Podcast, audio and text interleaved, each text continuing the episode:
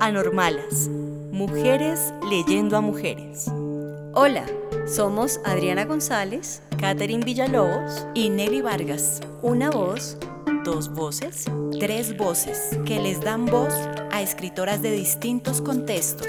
Nos gusta leer y ahora queremos compartir en voz alta nuestras lecturas favoritas y aquellas que vamos descubriendo. Bienvenidas, bienvenidos y bienvenides a este capítulo de Anormalas.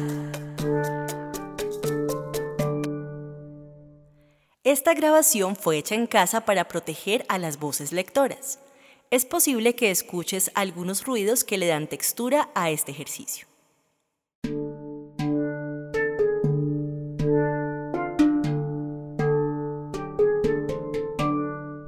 Continuamos la quinta temporada con nuestra lectora invitada, Angie Reyes Melo, quien leerá a Fernanda Trías, escritora uruguaya. Fernanda, traductora y profesora de escritura creativa, recibió el premio Sor Juana Inés de la Cruz en la Feria Internacional del Libro de Guadalajara en 2021 por su novela Mugre Rosa. Hoy leeremos el inicio de la novela La ciudad invencible de 2014 una cartografía muy personal de la ciudad de Buenos Aires, marcada por la soledad, la amistad y el maltrato.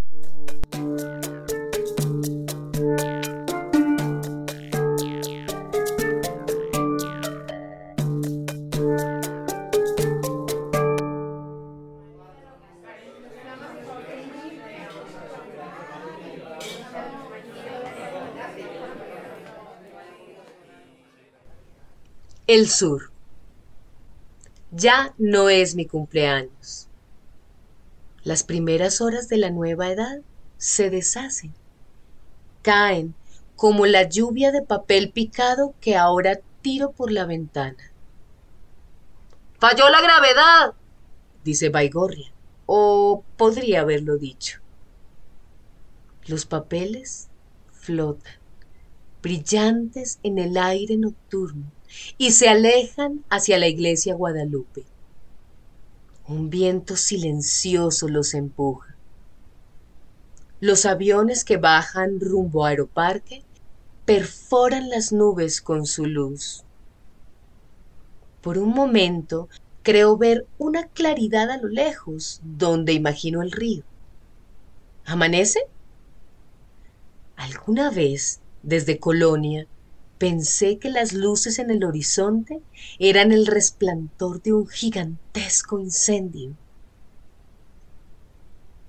Desde arriba, Scalabrini es una franja negra y vacía por la que de vez en cuando pasa algún taxi. Los semáforos, indiferentes, siguen cambiando de color. El Varela Varelita apagado y con la cortina baja, se ve diminuto y anacrónico con sus molduras art Parece ahogado entre tanto edificio. Respiro. Catorce pisos sobre la avenida, pero aún dentro de Buenos Aires, que también existe hacia arriba, en su cielo de cúpulas y luces artificiales. Desde el balcón veo las siluetas de mis amigos tras el resplandor azul de la computadora. Sobre la mesa quedaron pedazos fríos de pizza, botellas vacías, platos con torta de chocolate. La reja húmeda de rocío me enfría la espalda. Baigorria vuelve a la sala justo en el momento en que Julia sale y una ráfaga de voces y música me llega cuando desliza la puerta ventana. Julia apoya la nariz en la reja. Habla sin mirarme. ¿En qué estarás pensando? Llegué a Buenos Aires por las razones equivocadas, estoy a punto de decirle, pero Julia me gana de mano. No pienses, dice. Hoy no pienses en nada. Ricardo ya pasó de Led Zeppelin a Palo Pandolfo cuando vuelvo a la sala y anuncio con golpecitos de tenedor en el vaso que está amaneciendo. enseguida se arma el gran revuelo, porque otro pregunta cómo puede estar amaneciendo si desde acá no vemos el este. A nadie se le ocurre decir que son las 4 de la mañana y eso porque ya perdimos la cuenta de las horas y de las botellas de Malbec. Ahora Javier está parado en medio de la sala y hace señas con los brazos, como esos hombres que dirigen el tráfico. Este, oeste, norte y el sur a mi espalda. Ricardo, que es el dueño de casa, no está de acuerdo. Vos estás loco. El sur está allá, dice, pero no veo hacia dónde señala, porque Palo Pandolfo dejó de cantar y la pantalla de la computadora acaba de ponerse en negro. La voz de Julia apenas se oye cuando nos advierte, cámara de fotos en mano, que está filmando. Somos diez, a pesar de que Ricardo me hizo prometer que no invitaría a más de cinco personas porque su departamento era chico y solo tenía siete sillas. No pude convencerlo de que el sofá también contaba, en parte porque el sofá estaba sepultado bajo un montón de libros y revistas que eran, según él, la razón por la que no podía recuperar las riendas de su vida. El día en que lograra ordenar la biblioteca, deshacerse de los suplementos que juntaban moho bajo las sillas, organizar las torres tambaleantes de manuscritos sobre la mesita de teléfono, recién ahí podría rescatarse.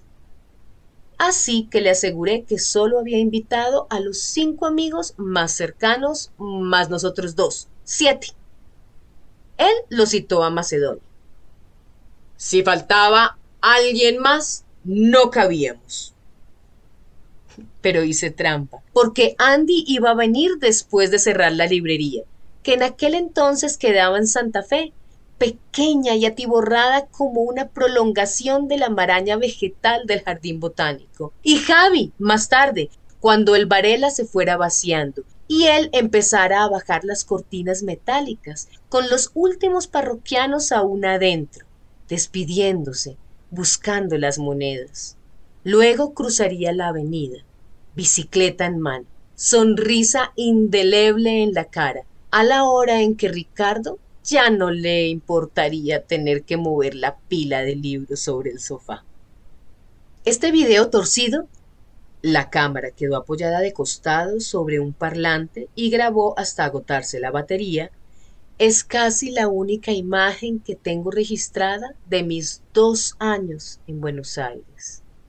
Vos sabés que Belgrano está en el norte y que Pompeya está en el sur, ¿no? Oigo a Ricardo decir, lo veo, aunque la imagen esté completamente oscura, porque su voz lo reconstruye entero. Nadie ignora que el sur empieza al otro lado de Rivadavia. Y entonces yo, que durante años quise volver al sur, lo único que hice fue cambiar de norte. Suena el tema de Miguel Abuelo. Buen día, día. Y miro otra vez hacia el balcón. Sobre la ventana nos reflejamos nosotros, tremendos y borrachos. Ya no somos jóvenes. Dentro de nuestro reflejo, como órganos de fuego, brillan las luces de los edificios. Las luces son bengalas, explosiones en el corazón y la cabeza, en el hígado. Una guerra del tiempo. La ciudad invencible. Contra nosotros. Aquí tu libertad. Aquí tu intención apelmazada de ser paja. Bajan los aviones hacia Aeroparque, esa pista improbable en medio de Palermo. Buen día, sol. Soles, buen día. Y sin embargo todavía no amanece. Vos filmá los vasos nada más, le dice Ricardo a Julia. No se sabe quién brinda, y entonces todo queda trabajado en el fuera de campo. Cuando salimos a la calle, Julia decide comprar flores en el puesto de la esquina. El vendedor duerme en una silla de playa con la cabeza colgando hacia atrás bajo una luz fluorescente que vuelve irreal el color de las plantas. Hablé con él una vez, cuando me explicó cómo cuidar la begonia que hace rato está muerta en mi ventana. Se llama Jesús, es de Cusco y tal vez viva en la casa ocupada de Scalabrini y Soler. Con las flores en la mano, Julia y yo doblamos por Paraguay hacia mi casa. Los porteros ya manguerean la porción de vereda que les corresponde. Los envoltorios de golosinas y las hojas secas salen disparados con la presión del agua hacia las alcantarillas. Y el frío se levanta de las baldosas mojadas y nos hace temblar. Solo dos cuadras, pero el departamento de Ricardo no se ve desde el mío. Julia llama a su novio y se enfrascan en una pelea. A pesar de los gritos, la discusión tiene algo de adormecedor. El nombre de él repetido mil veces, la misma letanía. Luciano, te digo que mi celular murió. Murió, Luciano. Mi celular murió. Me estremezco. Las flores en un vaso, los techos vacíos, las plantas nuevas que acaso esta vez resista. No prendemos ninguna lámpara y ahora, ahora sí amanece. Oíd, mortales. Le di la espalda a Buenos Aires igual que ella a nuestro río. Nunca la soñé como algunos sueñan con París. Para mí, Buenos Aires era esa ciudad a la que mis padres viajaban para comprar camisas baratas porque el cambio los favorecía. Comprabas una camisa y te regalaban otra, contaba mi padre. A lo sumo, Buenos Aires era el delirio de mi abuela paterna, que tenía la costumbre de cantarme el himno argentino porque había nacido ahí. Con mucho orgullo, ella era argentina y lo pronunciaba marcando bien la G, a pesar de que sus padres la habían traído al mes de nacida y nunca más volvió al país. Su cédula lo confirmaba, nacida en la República Argentina. Mi abuela se sabía el himno de memoria y me lo cantaba con su voz de perfecta mezzosoprano. Oh, inmortales, el grito sagrado. De lo que concluí que ser argentino era una forma de inmortalidad. Estará lleno de viejitos, le dije asombrada. Ella no se lo tomó a bien.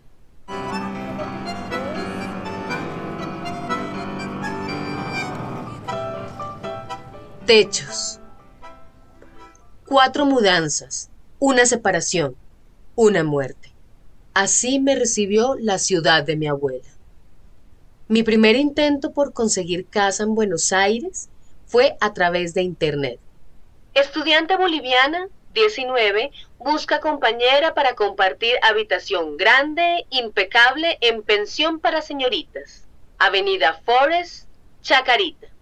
El cuarto no era tan ruidoso como imaginé, a pesar de que quedaba en el primer piso de una avenida congestionada.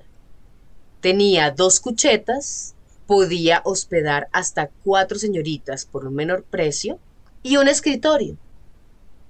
En el edificio había una sala de estudio con mesas y sillas blancas de jardín y un televisor empotrado en la pared, siempre encendido pero en permanente mute para favorecer la concentración.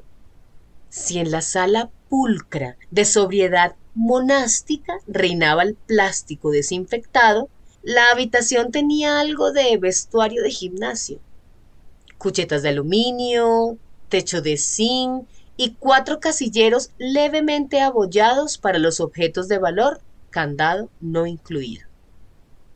El gran lujo, sin embargo, era la kitchenette integrada a la habitación, con un frigobar y un microondas, el uso de cualquier otro electrodoméstico quedaba expresamente prohibido.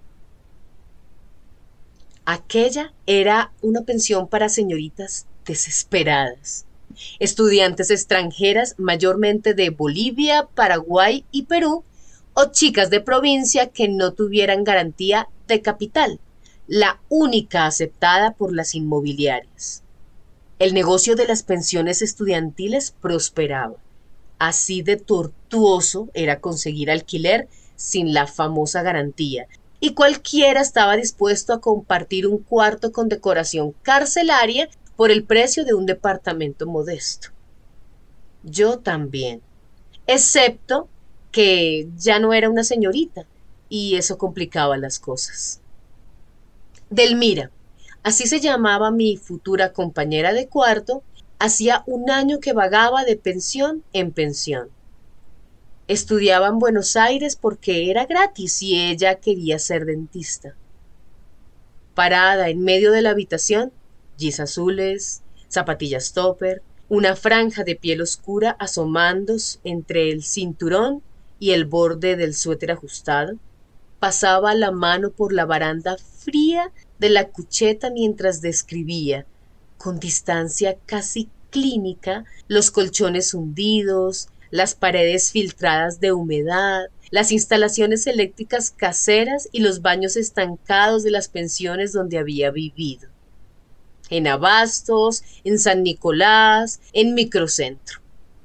Se sentó en el colchón nuevo, todavía envuelto en nylon, y se echó hacia atrás, satisfecha. El nylon crujía, sonaba como billetes nuevos.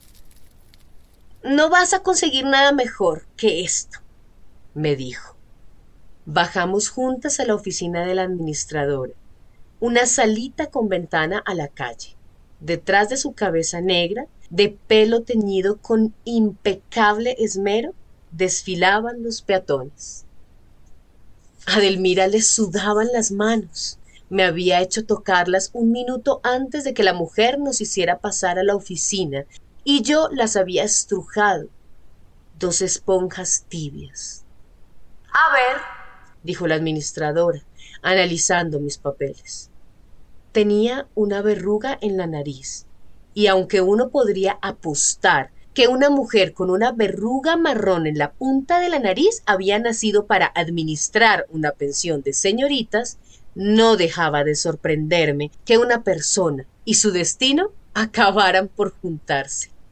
Si a la verruga se le sumaba la pollera larga y gris, de paño grueso, los mocasines con soquetes deportivos blancos, el saquito cachemir abrochado hasta arriba y la cadena de oro con el dije de la Virgen Niña, la mujer no podía ser otra cosa que una bruja o una santa.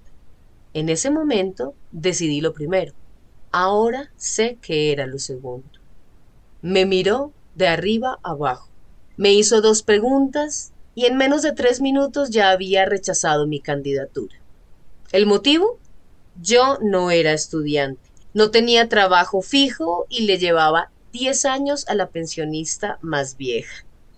No pude refutar ninguna de sus aseveraciones. Salimos de la pensión con Delmira y caminamos unas cuadras hasta el imperio de la pizza.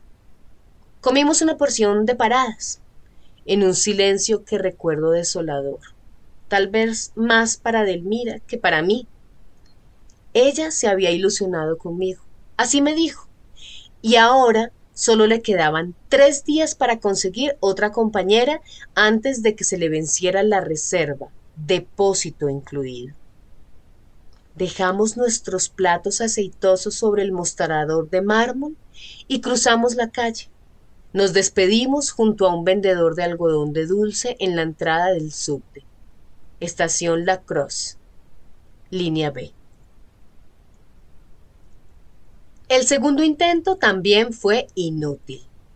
A través de una cadena de conocidos de la rata, a quien por entonces no llamaba así, encontré una casa en Villa Urquiza para compartir con un estudiante de cine y una aspirante a actriz, Malena, que los fines de semana trabajaba de payaso en un supermercado. Tras una primera entrevista telefónica, Malena y su amigo me invitaron a cenar. Ella no parecía en nada a mi idea de una chica payaso de supermercado. Rubia, bajita y con una sonrisa de anuncio de blanqueamiento de dientes. Me recibió sentada en un futón, descalza, las uñas de los pies y las manos pintadas del mismo rojo oscuro y una laptop cubierta de autodesivos sobre la falda. Ahí me enteré de que su trabajo no consistía en disfrazarse de payaso, con peluca enrulada y nariz de goma, sino en pasearse por las góndolas como una clienta más, hasta que de pronto daba un salto y se ponía a cantar y a bailar mientras relataba no sé qué virtudes del producto promocionado.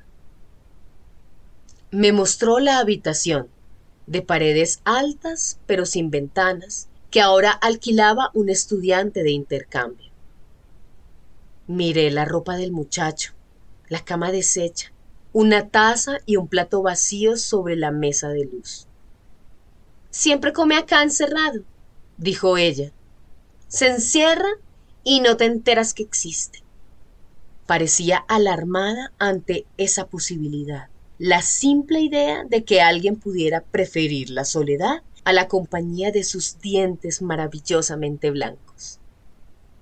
A pesar de la falta de luz y del aire estancado, aquello tenía mucho de hogar y me cuidé de no mencionar a la rata. Por las dudas, tampoco le dije que nada me hacía más feliz que encerrarme en mi cuarto. La cena transcurrió a la perfección. El amigo de Malena se encargaba del horno. Ella se levantaba cada tanto a cambiar la música en su computadora y me preguntaba algo. A todo yo respondía que sí. Sí a las bandas alternativas, incluso a las que no me sonaban ni de nombre. Sí a la huerta orgánica. Sí al olor de los repollitos de Bruselas. Sí a los ensayos de teatro en la sala sí al incienso, sí a los almuerzos con su madre, sí a dejar los zapatos en la puerta. ¿Y las fiestas? A ellos les gustaba hacer fiestas en la terraza, proyectar videoarte, invitar gente. Sí, sí, me encantan las fiestas, dije. Igual que le había dicho que sí a Delmira cuando me informó que su novio dormiría varias noches a la semana en la cucheta de abajo. Ya casi estaban por entregarme las llaves de mi flamante hogar cuando el teléfono sonó. El mío, quiero decir. Miré la pantalla y vi que era la rata, con quien había tenido una discusión furibunda unas horas antes. Rechacé la llamada y seguí conversando. Noté que Malena no comía pan. Soy alérgica al gluten, dijo, y su amigo se rió. El teléfono volvió a sonar. Miré de reojo la pantalla. No es nadie, dije. Pero a la cuarta llamada me vieron apagar el teléfono y tuve que confesar. Risas de Malena. Comentario comprensivo de su amigo. Brindis por los ex. Brindis por los finales y los nuevos comienzos. Al rato me pareció oír otro teléfono.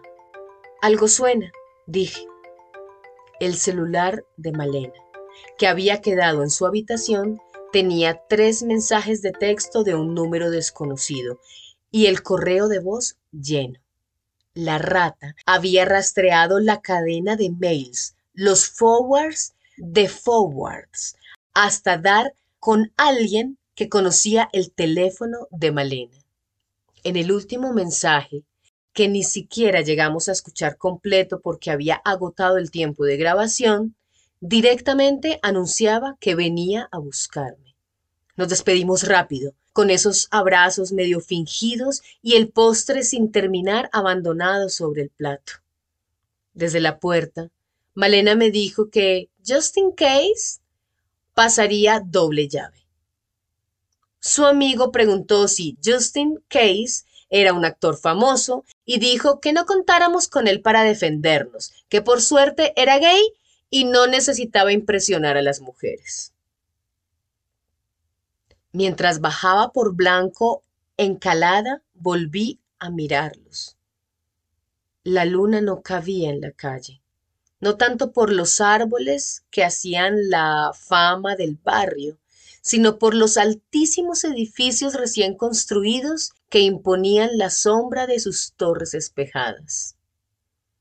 Ellos seguían en la puerta, no se habían desvanecido, pero no me vieron cuando les hice adiós con la mano, y tal vez no me hayan visto nunca, ni siquiera cuando estuve frente a ellos.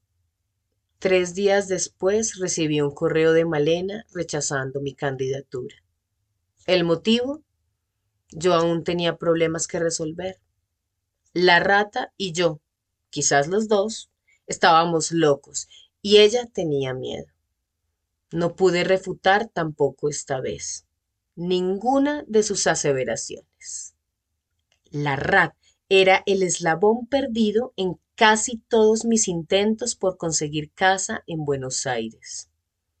Yo aún no tenía amigos, no conocía a nadie debía sentirme agradecida.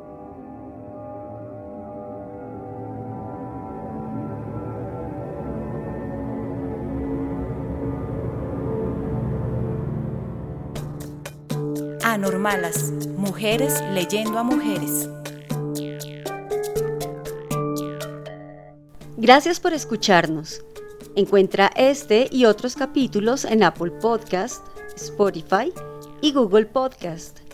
Síguenos en Instagram y Twitter. Comparte este capítulo con tus amigos.